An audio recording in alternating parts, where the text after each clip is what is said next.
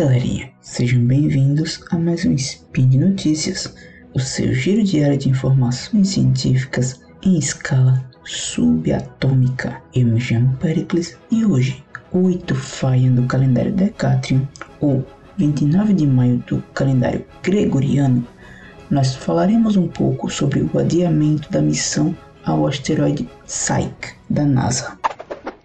Speed Notícias.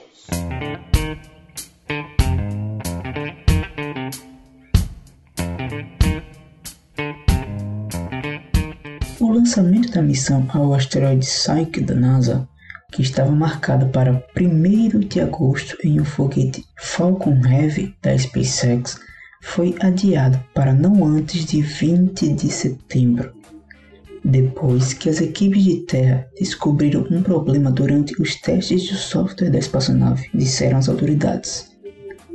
O explorador robótico de asteroides chegou ao Centro Espacial Kennedy da NASA na Flórida, vindo do Jet Propulsion Laboratory, na Califórnia, em 29 de abril, a bordo de um avião de carga militar dos Estados Unidos.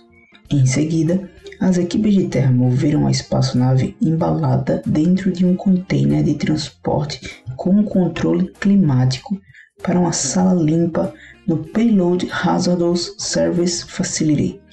Os técnicos retiraram a nave Psyche de sua cápsula de transporte e a moveram para um dispositivo de manuseio para uma série de testes de hardware e software para garantir que a sonda sobrevivesse à viagem pela Califórnia. Mas um problema técnico interrompeu a campanha de testes e atrasará o lançamento da missão em pelo menos sete semanas. A missão tem um período de lançamento que se estende de 1 de agosto até o outono quando a Terra estará na posição adequada no sistema solar para viabilizar a jornada interplanetária da Psyche.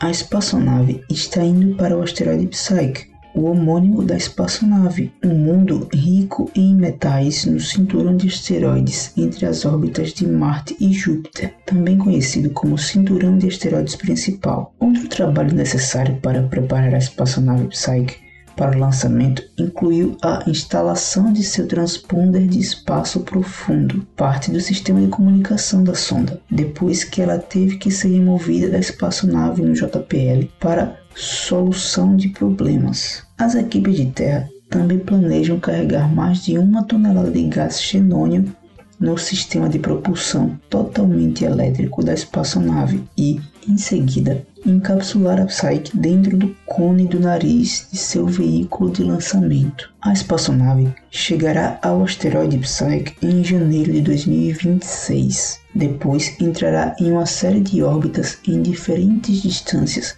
para mapear o mundo inexplorado. Psyche, o asteroide, tem uma forma irregular, um diâmetro médio de cerca de 226 km e é feito principalmente de metais, de níquel e ferro. A viagem de três anos e meio ao asteroide abrangerá 2,4 bilhões de quilômetros. É uma distância e tanto. A espaçonave foi projetada para passar pelo menos 21 meses estudando o asteroide após sua chegada em 2026. A NASA selecionou Psyche como uma missão interplanetária de classe Discovery em 2017, ao lado do explorador de asteroides Lucy, lançado no ano passado. O custo total da missão é de quase um bilhão de dólares, incluindo desenvolvimento, serviço de lançamento e operações. Duas pequenas espaçonaves vão pegar carona para o espaço com a Psyche as sondas gêmeas Janus da NASA, cada uma pesando apenas 36 quilos. Elas serão lançadas no mesmo foguete Falcon Heavy que a Psyche, mas seguirão pelo sistema solar para voar por asteroides distintos. A missão Psyche marcará o primeiro uso da NASA do foguete Falcon Heavy da SpaceX, um foguete lançador criado pela conexão de três foguetes do tipo Falcon 9. O design dá ao foguete Falcon Heavy 5,1 milhões de libras de empuxo, gerados por 27 motores principais Merlin, força capaz de fazer tremer o chão durante sua decolagem. A SpaceX lançou as três primeiras missões Falcon Heavy em 2018 e 2019, mas mais de três anos terão se passado entre o terceiro e o quarto voos do foguete Falcon Heavy. Bom, que mistérios e novos conhecimentos esse asteroide poderá trazer para nós?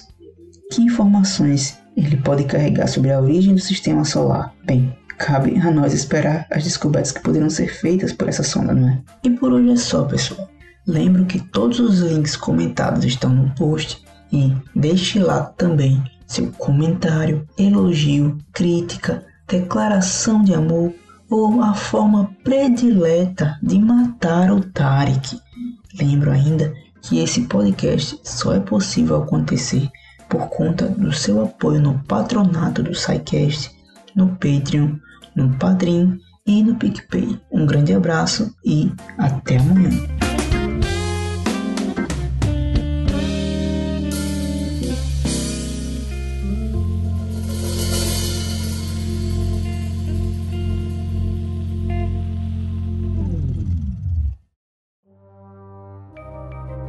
Este programa foi produzido por Mentes Deviantes. deviante.com.br